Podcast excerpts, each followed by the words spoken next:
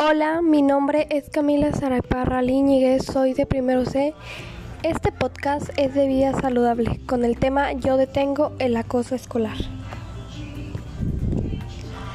Jennifer era una niña de pelo castaño, de una estatura promedio y con una contextura física un tanto delgada para sus 12 años. Jennifer no tiene muchos amigos, pues su papá le decía que lo más importante es que tuviera buenas calificaciones.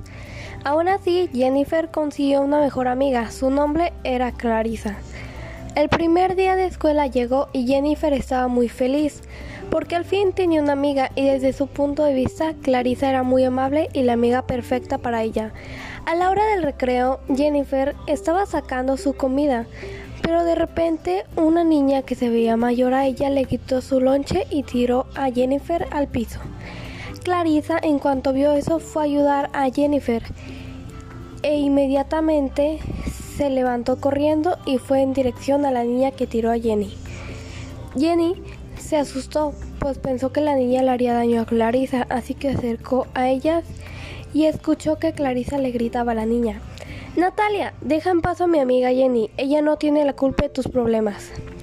Clarisa, le contestó la otra. No te metas en mis asuntos. Esa niña es un palo de escoba y hará lo que yo quiera. Al día siguiente, Jennifer llegó un poco asustada porque no quería que Natalia la molestara, así que se encerró en el baño durante el recreo. Mientras estuvo en el baño, recordó una clase que tuvo en la que hablaron del acoso escolar. Al final del día decidió que iba a seguir a Natalia a su casa para ver cuál era la razón de por qué la molestaba. Al llegar ahí, se asomó por las ventanas y logró ver que en la casa su padre le gritaba que era una gorda y que si fuera más delgada todos la querrían más. Jennifer entendió que como en su casa le decían que ella sería mejor si fuera delgada, Natalia vio en Jenny todo lo que su familia quería, así que se enojó mucho y por eso la molestó.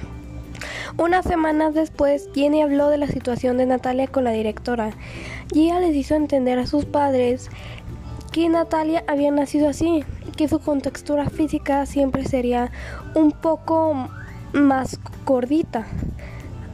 A pesar de que no lo entendieran, eso no cambiaba lo muy inteligente que era Natalia. Al final del año, Natalia y Jennifer se llevaban bien y ya nadie molestaba a Jenny y la familia de Natalia ya se llevaba muy bien con ella.